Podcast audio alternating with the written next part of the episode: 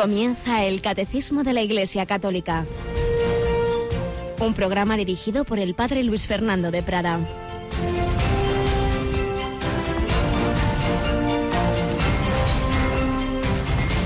Alabado sean Jesús, María y José. Muy buenos días, muy querida familia de Radio María. Decir esta expresión que tanto nos gusta, querida familia, pues pensaba, como os comenté el otro día, que habiendo estado la, semana anterior en ese encuentro europeo de las Radio Marías de Europa, nos damos más cuenta de que esta es una familia extendida por el mundo entero, todas esas naciones en las que esta llama de la esperanza, de la fe, del amor, de la, del amor a María y que ella nos lleva al Señor, pues se va extendiendo a través de las ondas de Radio María. Hay una expresión muy bonita cuando se habla de la cobertura de Radio María en el mundo, que es decirlo en estos términos, el manto de la Virgen cubre ya tal porcentaje de la población mundial, pues quizá un, como un tercio potencialmente, para que a todos pueda llegar esta buena noticia del Señor, esa buena noticia que hoy en la Santa Misa el Señor nos va a hablar a través del, del Evangelio de San Juan, cuando hacía alusión a que él daba motivos para, para creer en Él, porque estas obras que hago dan testimonio de mí, que el Padre me ha enviado. Y el Padre que me envió, Él mismo, ha dado testimonio de mí. Pero no creían en Él y entonces les dice unas palabras muy duras a aquellos con los que discutía el Señor. Nunca habéis escuchado su voz, ni visto su semblante, y su palabra no habita en vosotros, porque al que Él envió no lo creéis. Estudiáis las Escrituras pensando encontrar en ellas vida eterna, pues ellas están dando testimonio de mí y no queréis venir a mí para tener vida. Qué frase tan dura. No queréis venir a mí para tener vida. El Señor nos invita a ir a Él no para fastidiarnos, como algunos parece que piensan, sino para darnos la verdadera vida, la vida eterna. puede ocurrir que uno esté encerrado en su libro, dice, estudiáis las escrituras, pensando encontrar en ellas vida eterna. El cristianismo no es, aunque se diga muchas veces, una religión del libro, la religión de una persona viva, una persona viva que conocemos especialmente a través del Nuevo Testamento, pero antes de que estuviera escrito el Nuevo Testamento ya había cristianos, ya había quien daba la vida por Cristo, porque lo esencial es Cristo resucitado y vivo, al que amaron, al que siguieron antes de que se escribieran esos libros sobre él. No, no es una religión del libro, la religión de una persona viva. Tenemos con nosotros a Cristina Rubio. Buenos días, Cristina. Muy buenos días, padre. Y tenemos esa suerte, ¿verdad?, de que antes de hacer este programa podemos saludar a nuestro Señor Jesucristo resucitado y vivo en la capilla. Sí, la verdad es que yo es un regalo que por el que doy gracias todos los días eso de tener ahí al Señor, en nuestro caso acá, en la capillita de Radio María y en tantas capillas, ¿verdad? Pues está vivo, está de verdad, que eso es lo importante. Habrá personas que con poquita formación, incluso analfabetas y que no puedan leer la escritura, pero saben que ahí está Jesús, Jesús resucitado y vivo, Jesús cuya muerte, pasión, muerte y resurrección vamos a celebrar entre unos días y vamos a recordar, si te parece, que en estos próximos días tenemos pues muchos elementos que nos van a ayudar a vivir mejor estos días santos. Bueno, para empezar, como todos los viernes, ¿qué tenemos mañana? Pues a las seis de la tarde ya saben nuestros oyentes que en Cuaresma pues rezamos juntos el Via Crucis todos los viernes a las seis de la tarde. Mañana ese Via Crucis a las seis y la semana que viene es la semana grande de meditaciones en Radio María. Empezamos esos ejercicios espirituales que ya llevamos haciendo unos cuantos años y que ayudan tanto a la gente. Tenemos cuatro tandas a lo largo de todo el día. Ajá, que son desde la mañanita, doce y media la primera, ¿verdad? Sí, la primera que este año va a ser del padre Juan del Rey, un sacerdote de la diócesis de Getafe, para los enfermos e impedidos, especialmente, aunque como ya saben nuestros oyentes, bueno, pues son ejercicios espirituales que podemos hacer todos, la tanda que mejor nos venga, pero está enfocada pues más a, ese tipo de, personas que están en casa y que se encuentran enfermas y no pueden salir ni irse a hacer ejercicios fuera. Y por la tarde un director de lujo. A las seis de la tarde, Monseñor Juan Antonio Martínez Camino, sí, jesuita y, como saben, obispo auxiliar de Madrid. Que especialmente se dirigirá a los sacerdotes, religiosos, vida consagrada, pero como bien dices, obviamente a todos servirá. Y por la noche un sacerdote que tú conoces personalmente y que tenemos en Radio María. Sí, el conductor del programa La Luciérnaga, el padre José Ramón Velasco, pues va a impartir esa tanda a las 11 de la noche pues dirigida especialmente pues a la familia, porque es como el horario en el que más las familias ya han llegado a casa, los niños ya se han metido en la cama y los padres de familia pues pueden dedicar ese ratito a prepararse para la semana grande de Semana Santa. 11 de la noche en la península, evidentemente 10 de la noche en Canarias, como todos los demás horarios, una hora menos allí, y de madrugada tenemos unas grabaciones que nos ha dado el padre López Quintas, este sabio padre mercedario, catedrático emérito, y eso lo emitimos a qué hora entonces? A las 4 de la madrugada. Para los que pues trabajan de noche, nos acordamos mucho de nuestros taxistas y camioneros sobre todo, ¿no? Y de la gente que está en seguridad, gente que trabaja de noche y que puede tener pues esa hora de las 4 de la madrugada para también prepararse para la Semana Santa. Sin olvidarnos de que esa hora de aquí, en el continente americano, es claro, varias, bastantes horas antes, y muchos nos siguen a través de Internet. Así, que a todas las horas uno puede pillar alguna o varias de nuestras tandas de ejercicios para que esta última semana de Cuaresma nos preparemos bien a celebrar la Semana Santa. Esa, ese aspecto, un punto central de, del misterio pascual, de la redención de nuestro Señor Jesucristo. Este Jesús al que han descubierto tantas personas convirtiéndose a él como Saulo. Y en esta primera sección, pues muchas veces traemos estos casos de conversión. Y ayer comenzábamos precisamente la de un judío que, que llegó a conocer a Jesús Carl Sten. Pues vamos a seguir con el relato de su conversión. Carl Sten.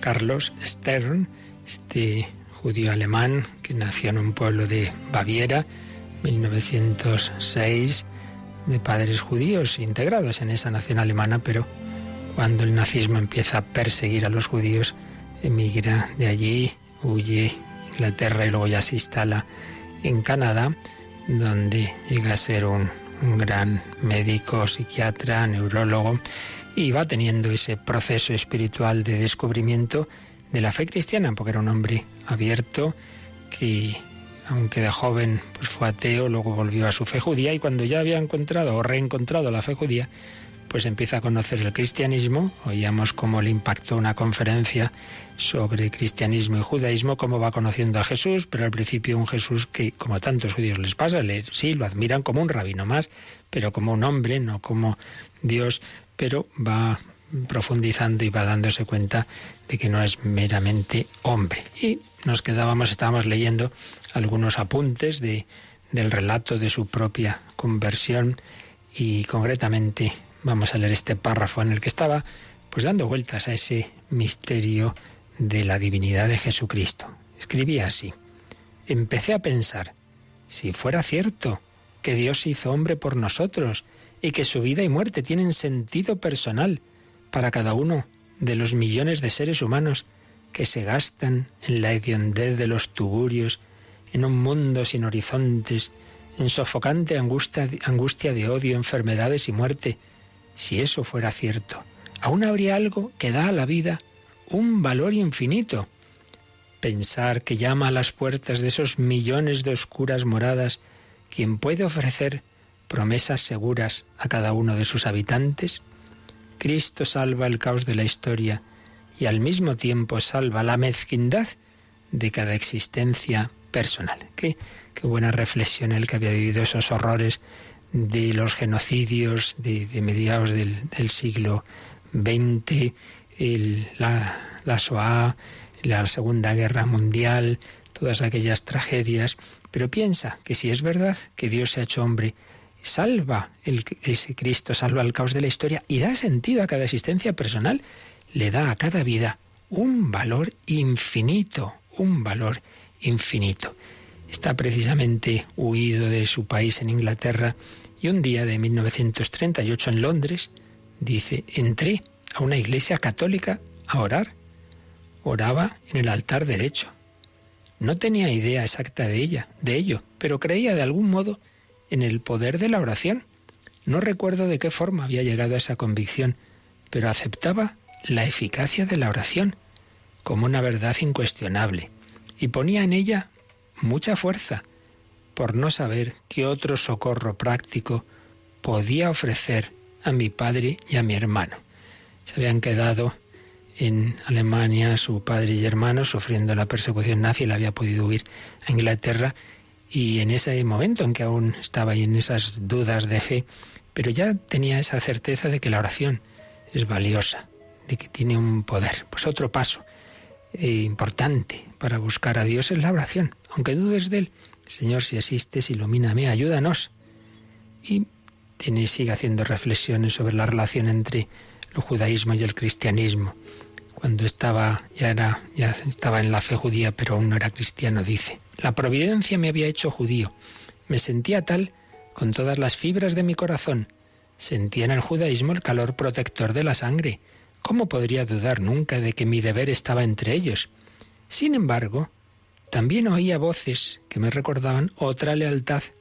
Aquellos cristianos de Múnich que habían sufrido por nosotros en la noche de la aniquilación y con los cuales había visto por primera vez un Israel supranacional, parecían hacerme señas de que no los traicionara. También aquello me imponía una obligación. Sabía que había sacerdotes en los campos de concentración.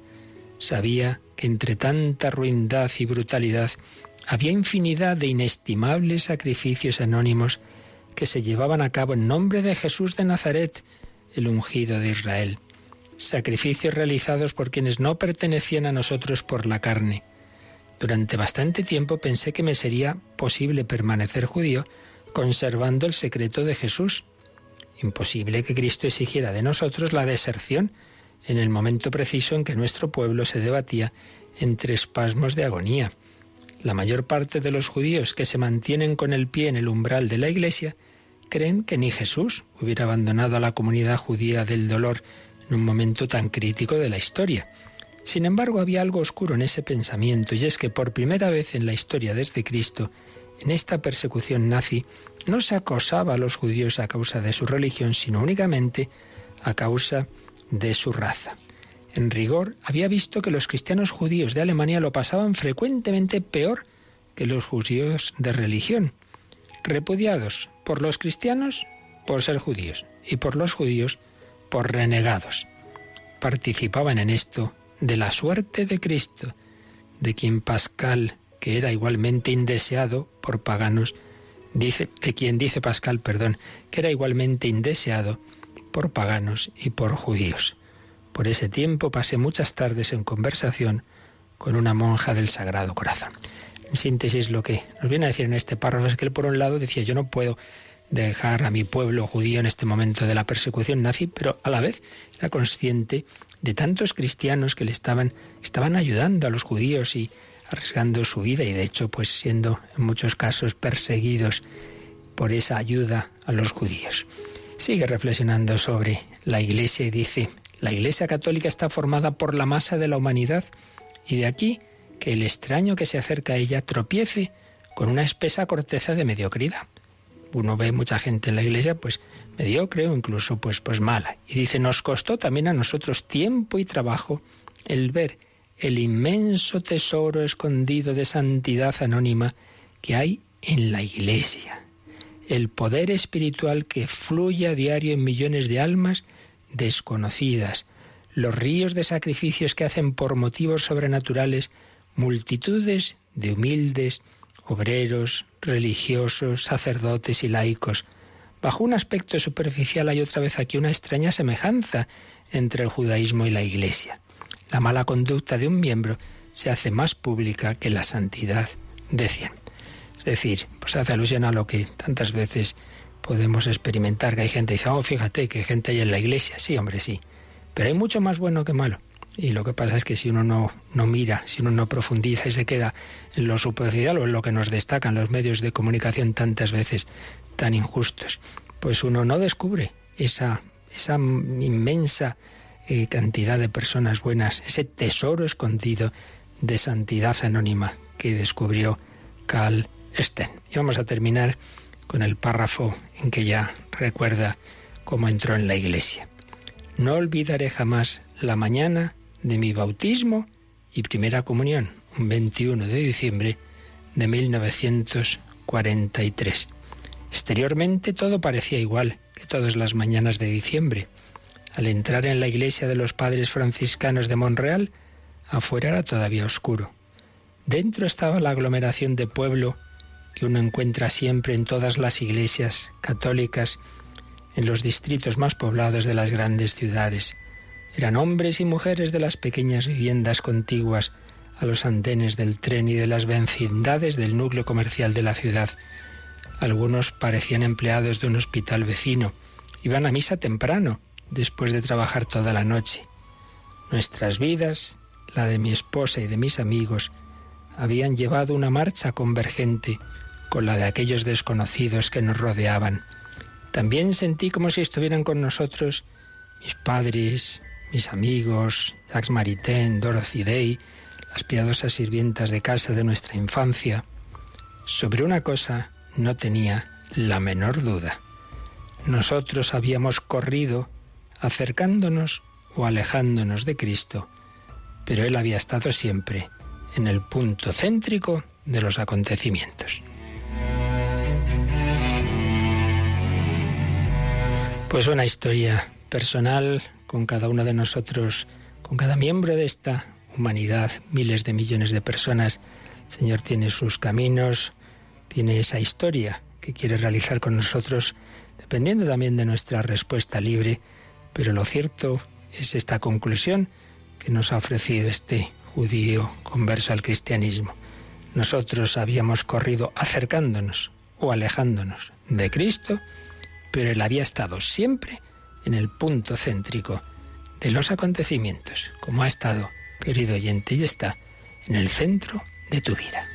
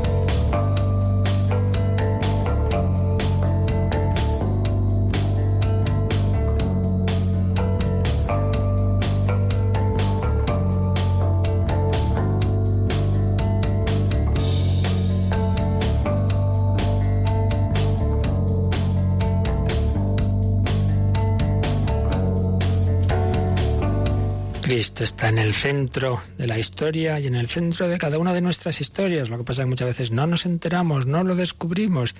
Hay que abrir el corazón, hay que buscarle, hay que hacer oración, hay que pedir luz al Señor. Pero sí, está ahí porque está resucitado. Y es lo que estamos viendo en el Catecismo, que Jesucristo murió por cada uno de nosotros, su alma descendió al Seol, anunció la buena noticia, a todos aquellos que esperaban la redención y al tercer día resucitó. Dejó huellas en la historia, el sepulcro vacío, las apariciones, pero es un acontecimiento que siendo histórico a la vez es trascendente. Ayer empezábamos a explicarlo, pero vamos a releer Cristina este número 647 que tiene este título, la resurrección como acontecimiento trascendente. Qué noche tan dichosa, canta el himno exultet del Pascua. Solo ella conoció el momento en que Cristo resucitó de entre los muertos. En efecto, nadie fue testigo ocular del acontecimiento mismo de la resurrección, y ningún evangelista lo describe. Nadie puede decir cómo sucedió físicamente, menos aún su esencia más íntima, el paso a otra vida. Fue perceptible a los sentidos acontecimiento histórico demostrable por la señal del sepulcro vacío y por la realidad de los encuentros de los apóstoles con Cristo resucitado. No por ello la resurrección pertenece menos al centro del misterio de la fe, en aquello que trasciende y sobrepasa a la historia. Por eso, Cristo resucitado no se manifiesta al mundo, sino a sus discípulos, a los que había subido con a los que habían subido con él desde Galilea a Jerusalén y que ahora son testigos suyos ante el pueblo. Así pues, acontecimiento simultáneamente histórico y trascendente. histórico en cuanto deja esas señales en la historia. El sepulcro vacío y sobre todo el cambio de esas personas que se han encontrado con, con Jesús, unos encuentros con Cristo resucitado que no son una imaginación subjetiva de uno por ahí que está delirando, sino que han tenido muchas personas muy sensatas, muy incrédulas, eh, particularmente pues algunos de esos apóstoles, eh, como, como sobre todo Santo Tomás, pero que lo que lo han visto todos y hay apariciones incluso colectivas del Señor que han cambiado sus vidas, que han dado la vida por ese resucitado. Por tanto, en ese sentido, el acontecimiento histórico, pero a la vez trascendente, porque claro, Cristo ya no está sujeto las leyes de este mundo, no está sujeto al espacio y al tiempo. No puedes decir, mira, ahora está aquí, ahora está aquí, lo, lo agarramos, lo metemos aquí y cerramos la puerta. No, no, ya no. Trasciende, trasciende y sobrepasa la historia. Bueno, esto es algo así como lo que ocurre ahora, claro, con Cristo resucitado en la Eucaristía. Por eso el Catecismo nos pone un número marginal el número mil, precisamente, un número bien redondo, que dice, echar un ojo a lo que más adelante explicamos en el número mil, porque esa situación nueva de, la humanidad de Cristo resucitado, esa trascendencia de Cristo, pues es algo así como lo que ocurre, bueno, ciertamente es lo que ocurre en la Eucaristía, puesto que en la Eucaristía está Cristo resucitado. Vamos a leer, Cristina, este, este número mil que, está mucho más adelante, obviamente, en el catecismo, pero bueno, lo leemos para relacionarlo con este punto de la resurrección. Este cómo ocurrirá la resurrección sobrepasa nuestra imaginación y nuestro entendimiento. No es accesible más que en la fe, pero nuestra participación en la Eucaristía nos da ya un anticipo de la transfiguración de nuestro cuerpo por Cristo. Pone una cita del, de ese de Santo Padre de los primeros siglos de la Iglesia, San Ireneo de León así como el pan que viene de la tierra después de haber recibido la invocación de Dios ya no es pan ordinario, sino Eucaristía, constituida por dos cosas, una terrena y otra celestial.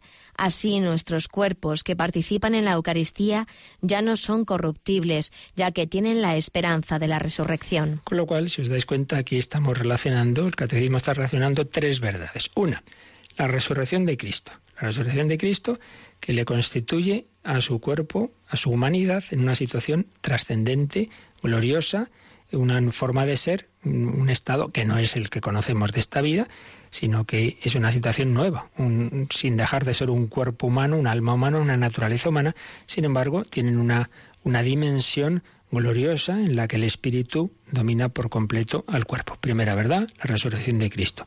Segunda, la Eucaristía. Dice San Ireneo, en la Eucaristía vemos algo de esta tierra, de este mundo, pan y vino. Hay una realidad terrena, pero hay una realidad celestial. Ya no es pan ordinario, sino Eucaristía, es decir, el propio Cristo resucitado. Y tercera verdad, la que esperamos para el fin de los tiempos, nuestra propia resurrección. ¿Cómo será nuestra resurrección? Pues no sabemos, dice, eso sobrepasa nuestra imaginación y nuestro entendimiento. Empezamos a pensar, ¿no? Pues cómo resucitaremos, cómo será nuestro cuerpo. Mira, no lo sabemos. Lo que sabemos es que es algo así como lo que ha ocurrido con Cristo. Es el mismo, era el mismo que había sido crucificado, tiene las llagas, pero está en una situación distinta. También nosotros en una situación distinta. Como el pan consagrado ya no es pan, sino que aunque externamente, físicamente, los accidentes decimos, siguen, siguen siendo los mismos, sin embargo, la sustancia honda y profunda de, ese pan o de ese vino, pues ya no es eso, sino que es el cuerpo y la sangre de Cristo. Por tanto, tres verdades que hay que relacionar. Resurrección de Cristo, Eucaristía y resurrección de todos nosotros. Pues esto es lo que nos explica este número 647 del Catecismo, la resurrección como acontecimiento trascendente. Y vamos a ver cómo a su vez lo explica y nos sirve también de resumen de puntos anteriores que hemos visto, este documento de la Conferencia Episcopal Española que hemos usado ya varias veces es una estupenda síntesis de, de muchas verdades sobre, sobre Jesucristo. Jesucristo es Salvador del hombre y esperanza del mundo. Este documento que aprobó la plenaria de la Conferencia Episcopal Española el año 2016. Pues bien, en el número 43 vamos a resumir lo que dice porque precisamente se titula así este, este apartado. La resurrección, acontecimiento trascendente y al mismo tiempo histórico. Lo resumimos. Dice, el triunfo de Jesús sobre la muerte abre el curso del mundo a la esperanza trascendente, revelando que no está entregado a un dinamismo ciego y clausurado en sí mismo, Es decir, nuestro mundo no está cerrado en sí mismo. Cristo, al extender sus brazos en la cruz para subir al Padre y ser glorificado sentándose a su derecha, ha abierto el acontecer del mundo a la novedad que lo libera de un destino de muerte inexorable. Oíamos antes cómo ese judío Carl Stern veía la historia de este mundo tan llena de injusticias, de dolor, de muerte, pero al descubrir que en esa historia había entrado el Hijo de Dios, le da un sentido nuevo, es lo que viene aquí a decir este documento. Cristo ha abierto este mundo a la novedad que lo libera de un destino de muerte inexorable. La fe nos abre el misterio de la cruz de Jesús, sabiendo que nuestro hombre viejo fue crucificado con Cristo para que fuera destruido el cuerpo de pecado, dice San Pablo. Al cargar sobre sí los dolores de la humanidad herida y victimada, Jesús lavó en su muerte los pecados del mundo y conjuró para siempre el sinsentido del sufrimiento de todos los inocentes. Si Dios hubiera abandonado a Jesús en la cruz y no lo hubiera resucitado del sepulcro, la injusta e ignominiosa ejecución de Jesús hubiera quedado sin la respuesta de Dios. Y con este silencio habríamos perdido la resurrección de la carne y la vida eterna. Por esto la realidad de la resurrección de Jesús arroja la luz que ilumina la existencia y la esperanza del triunfo definitivo de la justicia y del bien frente al poder de la iniquidad y el misterio del mal. Esto es muy importante. Si Jesús simplemente hubiera muerto por nosotros, pero no hubiera resucitado, pues de nuevo hubiera triunfado el mal, hubiera sido pues una injusticia más en la historia y ese mal y ese esa injusticia hubiera quedado sin la respuesta de Dios. Dios hubiera callado, hubiera sido un silencio divino que nos habría dejado a todos en la desesperación, siempre triunfa el mal. Pues no, pues no. ¿El Señor permite el mal? Sí, lo permite. Y permite que su propio Hijo muera injustamente, sí. Pero la última palabra es de las resurrecciones de la vida, es del amor. Y esta verdad da esperanza a toda nuestra historia. Y luego, pues hablando de esas teorías que comentábamos otros días, mm, que, que no acaban realmente de, de creer en una resurrección objetiva, sino simplemente como una especie de, de experiencia subjetiva de los apóstoles, dice, la resurrección de Jesús no es lenguaje simbólico, elaborado por la subjetividad del creyente, sobre el sentido que la fe pudiera dar a una muerte que más allá de la injusticia que encierra fuera expresión del gran amor de quien la ha padecido. Bueno, pues yo creo que Jesús ha resucitado, da sentido a mi vida, pero porque yo lo siento así, bueno, pero ha resucitado o no. La resurrección de Jesús es realidad acontecida que da fundamento a la fe de quien ve en ella la expresión suprema del amor con que el Hijo de Dios nos ha amado. En la resurrección el cuerpo de Jesús se llena del poder del Espíritu Santo, participa de la vida divina, en el estado de gloria, es el hombre celestial. Pero por otro lado, no es marginal a la historia esa resurrección de Cristo, sino que deja en ella las señales perceptibles de haber sucedido. Es verdad que nadie puede decir cómo sucedió físicamente, y cita precisamente aquí al catecismo. La resurrección es acontecimiento que si bien trasciende el curso ordinario de la historia, deja sin embargo en ella las señales experienciales de lo objetivamente acontecido en el cuerpo de Jesús, las apariciones y la noticia del sepulcro vacío. Son signos experienciales, comprensibles, en el conjunto de la historia de Jesús. Cuando hay quien dice que los únicos acontecimientos históricos que están en la base de la fe son la muerte de Jesús en la cruz y la fe pascual de los discípulos, lo que en realidad sucede es que la fe crea la resurrección. ¿Qué quiere decir esto? Pues con esas teorías que dicen, mire, lo único seguro es que Jesús murió y que luego hay apóstoles que decían que ha resucitado. Entonces, bueno, ¿Qué pasa? Pues que esa subjetividad, esa, esa fe de los apóstoles es la que hace imaginar que ha. No, no, es al revés. Es que la resurrección es la, la que genera esa fe de los apóstoles y discípulos. La resurrección es el acontecimiento, dice este documento, el acontecimiento que genera y da fundamento a la fe de los discípulos en Jesús y los fortalece para superar el escándalo de la cruz, porque en verdad el sepulcro estaba vacío y el resucitado les salió al encuentro. No fue que se lo imaginaron porque necesitaban que Jesús hubiera resucitado. No, no, si no estaban los pobres para nada. ¿Cómo van a salir a predicar esa resurrección de Jesús los que habían salido corriendo cuando aún estaba él vivo? ahora que está muerto, van a inventar que resucitado y a morir por ello. Dios no abandonó el cuerpo de Jesús en la putrefacción del sepulcro, sino que con la resurrección lo libró de ello. Y se cumplía así en el resucitado el anhelo del salmista, ese Salmo 16:15 que dice, mi carne descansa esperanzada, porque no me abandonarás en la región de los muertos, ni dejarás a tu fiel conocer la corrupción.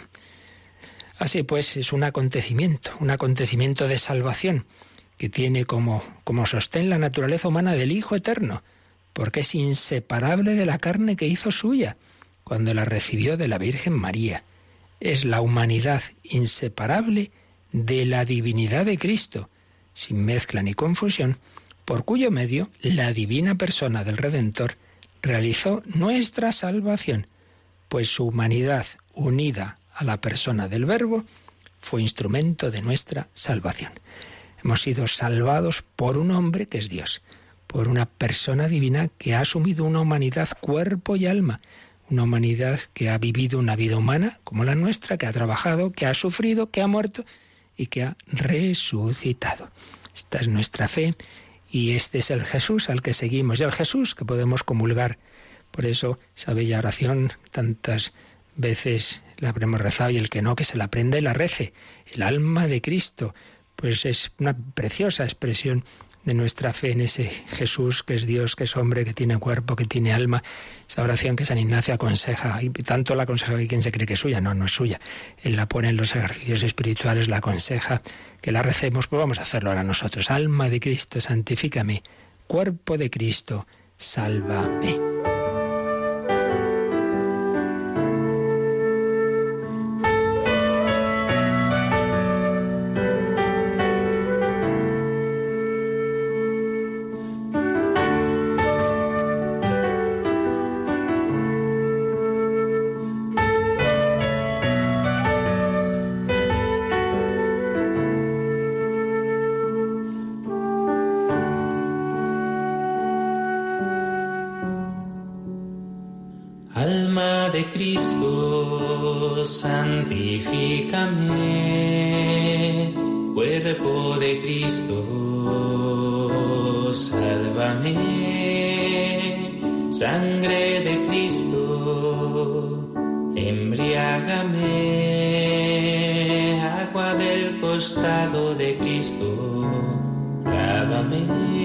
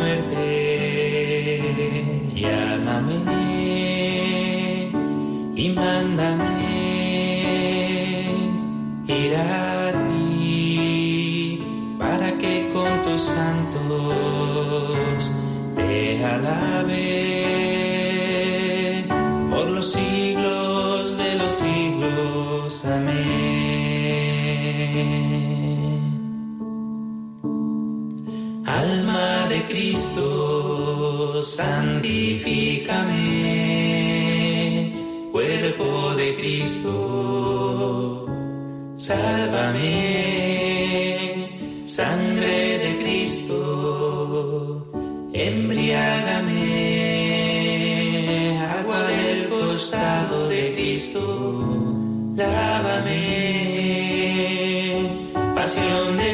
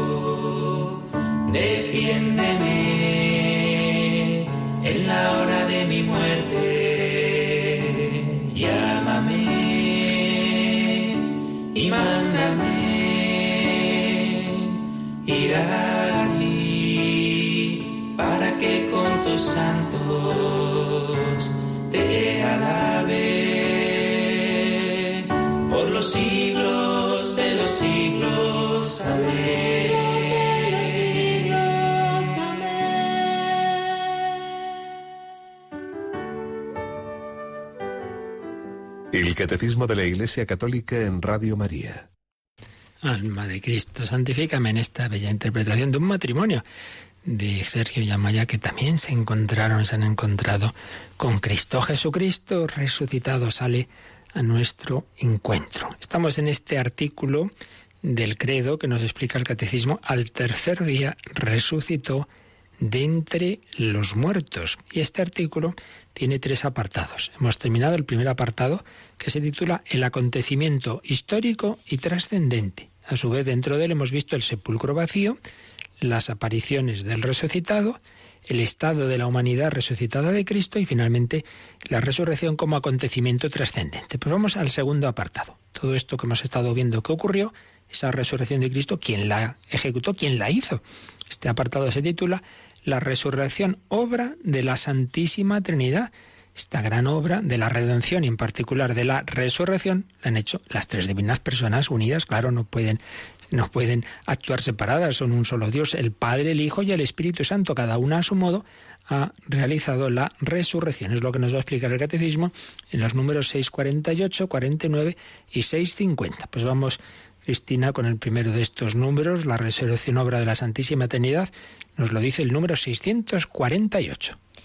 La resurrección de Cristo es objeto de fe en cuanto es una intervención trascendente de Dios mismo en la creación y en la historia.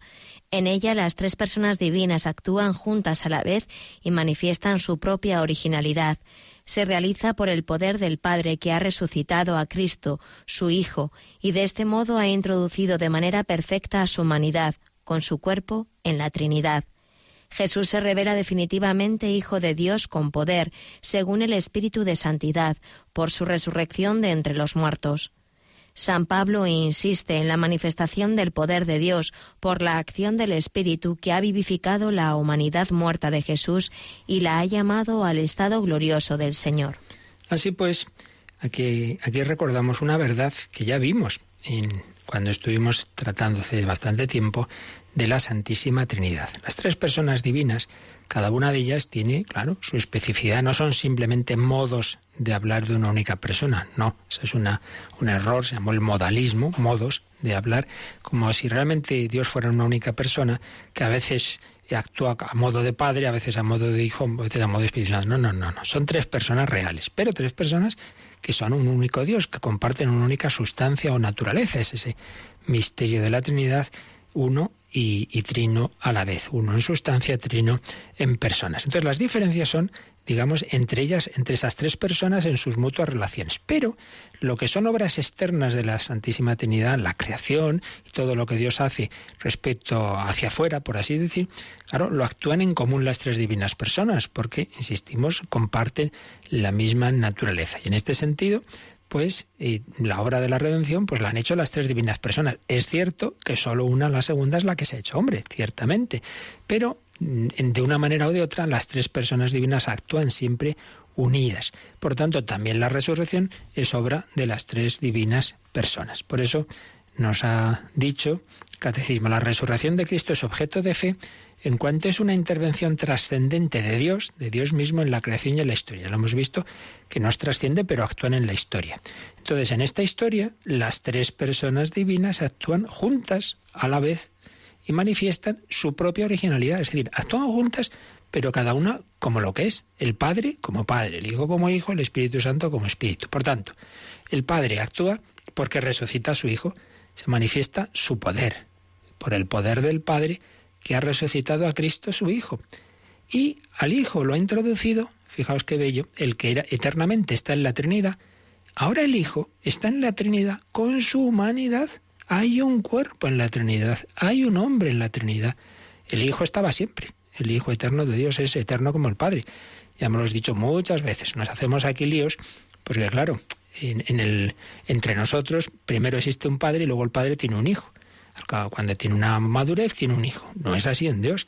Eternamente el Padre está engendrando al Hijo. El Padre es Padre eterno porque eternamente tiene un Hijo. Está generando, procede de su sustancia eterna el Hijo. Eternamente está el Hijo. Pero lo que no es eterno es que el Hijo ahora tiene también su humanidad. En la Trinidad, en el cielo, hay un hombre. En la Santísima Trinidad está es a la derecha del Padre el hombre Cristo Jesús, Hijo de Dios. Entonces el Padre ha resucitado a su Hijo y lo ha introducido también con su humanidad, con su cuerpo, en la Trinidad. El Padre ha resucitado al Hijo. El Hijo se ha resucitado a sí mismo.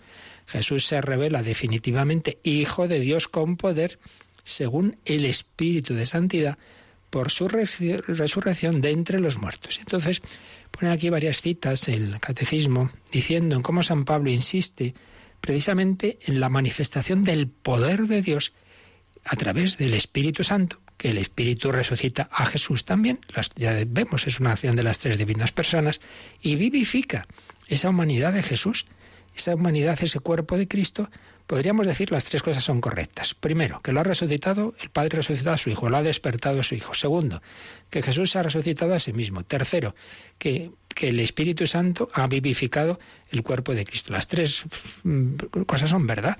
Las tres divinas personas han actuado en esa vivificación, en esa resurrección de Jesús.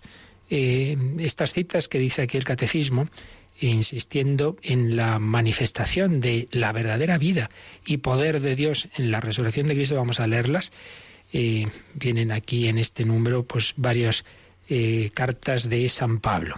En Romanos 6.4 dice, pues por medio del bautismo fuimos juntamente con él sepultados en su muerte, para que así como Cristo fue resucitado de entre los muertos por la gloria del Padre, así también nosotros caminemos en una vida nueva. Aquí se nos dice que Cristo fue resucitado por la gloria del Padre. En 2 Corintios 13:4, es cierto que fue crucificado en razón de la debilidad. Era hombre, en ese sentido era débil, pero vive por el poder de Dios. Vive por el poder de Dios. Y también nosotros, que participamos de su debilidad, viviremos con él por el poder de Dios. Aquí se subraya el poder de Dios en la resurrección de Cristo como se, como, como se manifestará en la nuestra. También habla San Pablo en su preciosa carta a los filipenses, de que él lo que busca es conocerle, conocer a Jesús en persona y la fuerza de su resurrección y la comunión con sus padecimientos, hasta configurarme con su muerte. Aquí lo que el catecismo quería al traer esta cita es porque habla de la fuerza de su resurrección. De nuevo es esta insistencia en que se ha manifestado el poder de, de Dios en la resurrección de Cristo. Y vamos a coger una cita más larga, muy bella, de la carta a los Efesios 1, mm, capítulo 1 y a partir del versículo 18. Que iluminados los ojos de vuestro corazón, sepáis cuál es la esperanza a la que os llama, cuál la riqueza de la gloria de su herencia en el pueblo santo, y cuál la extraordinaria grandeza de su poder con respecto a nosotros, los que creemos, según la eficacia del poder de su fuerza que desplegó en Cristo, resucitándolo de entre los muertos y sentándolo a su derecha en el cielo. ¿Veis la eficacia del poder de su fuerza que desplegó en Cristo, resucitándolo de entre los muertos y sentándolo a su derecha en el cielo, por encima de todo principado, postestad, virtud y dominación, y de todo cuanto tiene nombre, no solo en este mundo, sino en el venidero, pues bajo sus pies puso todas las cosas y lo dio por cabeza suprema a la Iglesia. finalmente el Catecismo cita la carta a los Hebreos, donde se nos habla de que a semejanza de Melquisedec ha surgido otro sacerdote, que ha llegado a serlo no según una ley de preceptos carnales, sino según el dinamismo de una vida indestructible. Tú eres sacerdote eterno al modo de Melquisedec.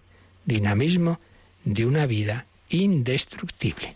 Cristo es sacerdote eterno, está resucitado para siempre y ahí se manifiesta el poder de Dios. Así pues, la resurrección obra de la Santísima Trinidad, manifestación del poder de las tres divinas personas, aunque especialmente el aspecto de poder se atribuye al Padre. Ya sabemos, todas las cualidades de Dios son comunes, son una y las tienen las tres divinas personas, pero bueno, de alguna manera tenemos nosotros que, reflexionar y entendernos y bueno, mm, nos parece como más lógico atribuir especialmente al Padre el poder, la sabiduría al Hijo, el amor al Espíritu Santo, pero realmente son siempre cualidades comunes a la Trinidad y, repetimos, acciones comunes. Lo que Dios hace hacia afuera es común a las tres divinas personas. Vamos a repasar esto que lo vimos en su momento y por eso el catecismo nos recuerda un número en que habló de esto, el número 200 58. Vamos para atrás.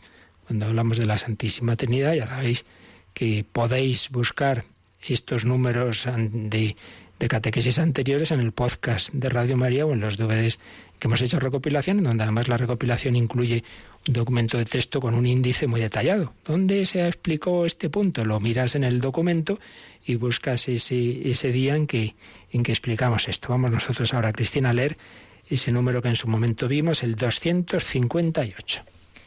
Toda la economía divina es la obra común de las tres personas divinas, porque la Trinidad, del mismo modo que tiene una sola y misma naturaleza, así también tiene una sola y misma operación. El Padre, el Hijo y el Espíritu Santo no son tres principios de las criaturas, sino un solo principio. Sin embargo, cada persona divina realiza la obra común según su propiedad personal. Así, la Iglesia confiesa, siguiendo al Nuevo Testamento, uno es Dios y Padre de quien proceden todas las cosas, uno el Señor Jesucristo, por el cual son todas las cosas, y uno el Espíritu Santo, en quien son todas las cosas. Son sobre todo las misiones divinas de la encarnación del Hijo y del don del Espíritu Santo las que manifiestan las propiedades de las personas divinas. Así pues, es un texto complicado, es, sabemos que estas verdades de la Trinidad son muy difíciles, pues claro, es el mismo ser de Dios. Y claro, si yo entendiera a Dios, yo sería Dios, y evidentemente no lo soy. Y por eso nunca llegaremos a captar del todo. Si no me entiendo del todo a mí mismo, no entiendes a tu marido, a tu mujer o a tus hijos, no vas a entender a Dios. Eso parece que es bastante eh, obvio, ¿no? Pero dentro de eso, bueno, la teología se acerca al misterio y llega a esto, aunque no lo entendamos del todo, que todo es común, todas esas acciones de Dios hacia afuera son comunes a la Santísima Trinidad, puesto que tiene un mismo ser, pues también es una misma acción, una misma operación común a las tres divinas personas, pero que cada una la hace a su manera, según su propia eh, personalidad, por así decir. El Padre hace lo mismo que el Hijo y el Espíritu Santo, pero el Padre lo hace a modo paternal, el Hijo a modo filial, el Espíritu Santo a modo de ese sello de amor del Padre y del Hijo. Por tanto, esto que vale para todo, vale para la redención, vale para la encarnación, vale para la resurrección. La resurrección de Cristo ha sido obra de la Santísima Trinidad. ¿Cómo será nuestra resurrección? Pues hemos hecho bastantes alusiones a ello también.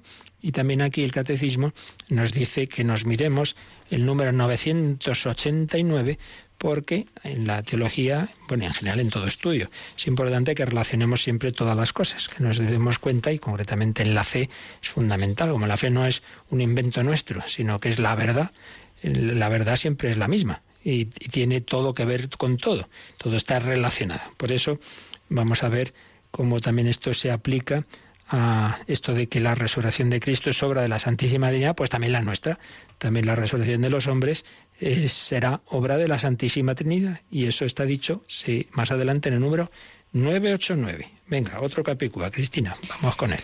Creemos firmemente, y así lo esperamos, que del mismo modo que Cristo ha resucitado verdaderamente de entre los muertos y que vive para siempre, igualmente los justos después de su muerte vivirán para siempre con Cristo resucitado, y que Él los resucitará en el último día.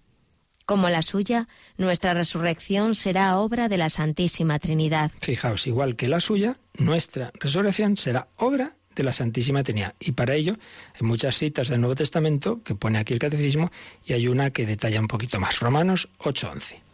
Si el espíritu de aquel que resucitó a Jesús de entre los muertos habita en nosotros, aquel que resucitó a Jesús de entre los muertos dará también la vida a vuestros cuerpos mortales por su espíritu que habita en vosotros. Así pues, el espíritu, aquel que resucitó a Jesús el Padre y Jesús.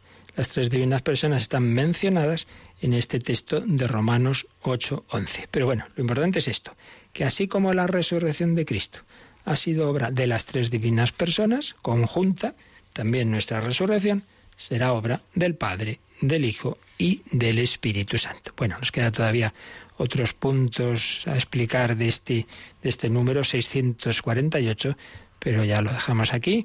Nos quedamos, como siempre, pidiendo al Señor que todo esto lo convierta su Espíritu Santo en vida, que no sea una mera teoría, que todo este día vivamos alegres pensando, este cuerpo mío con tantas limitaciones, que, que va decayendo, que, que un día estará en el sepulcro, este cuerpo mío está llamado a participar de la vida divina, está llamado a participar de la resurrección, el Padre no lo va a abandonar, Jesucristo está unido a mí por el bautismo, me va a resucitar con él, el Espíritu Santo que me llena ahora me va a plenificar también. Vamos a agradecerlo, vamos a pedirlo, vamos a pedir por la resurrección gloriosa de todos nuestros difuntos, Vamos a dar gracias al Señor y también quien quiera aprovechar estos minutitos alguna consulta, pues lo puede hacer ahora. Participa en el programa con tus preguntas y dudas. Llama al 91 153 8550. También puedes hacerlo escribiendo al mail catecismo arroba radiomaria.es. Catecismo arroba radiomaria.es.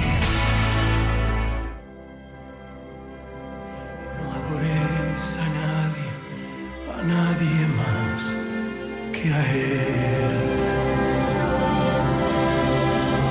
No adoréis a nadie, a nadie más que a Él.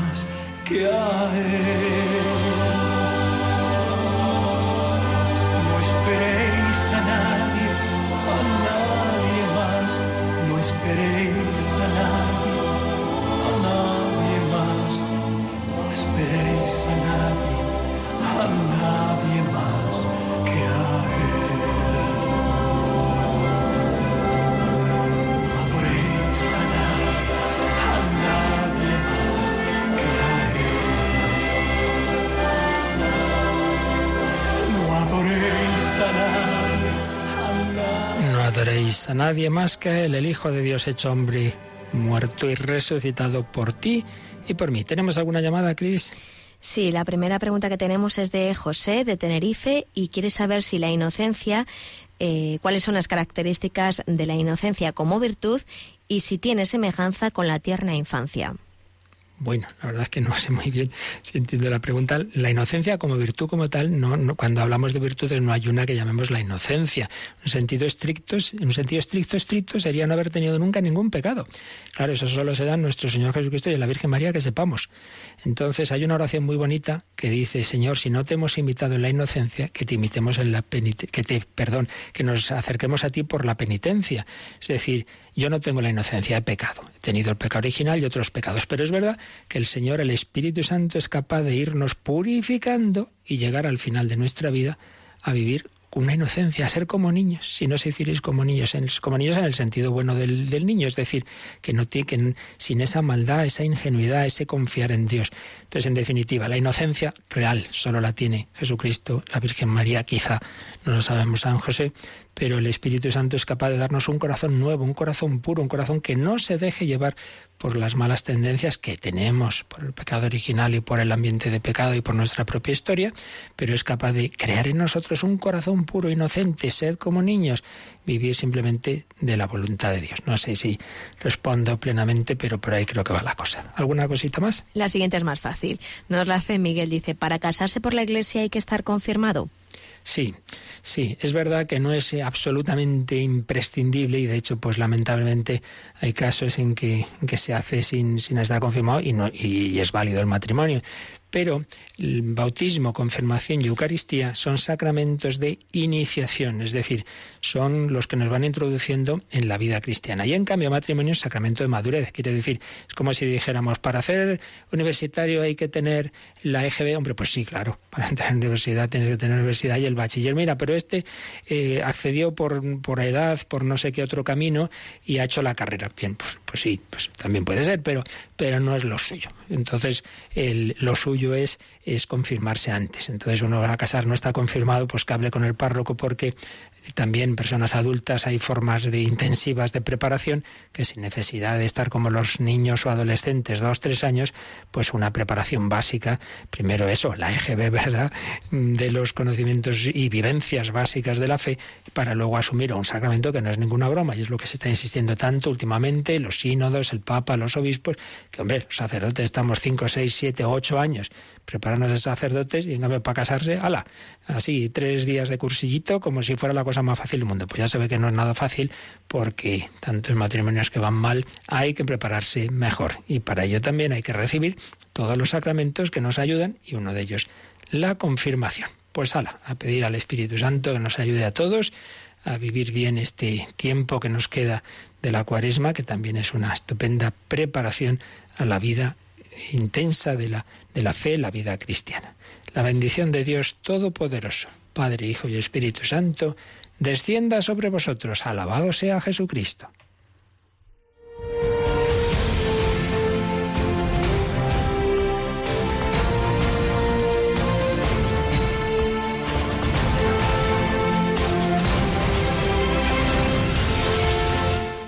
Escuchado en Radio María el Catecismo de la Iglesia Católica.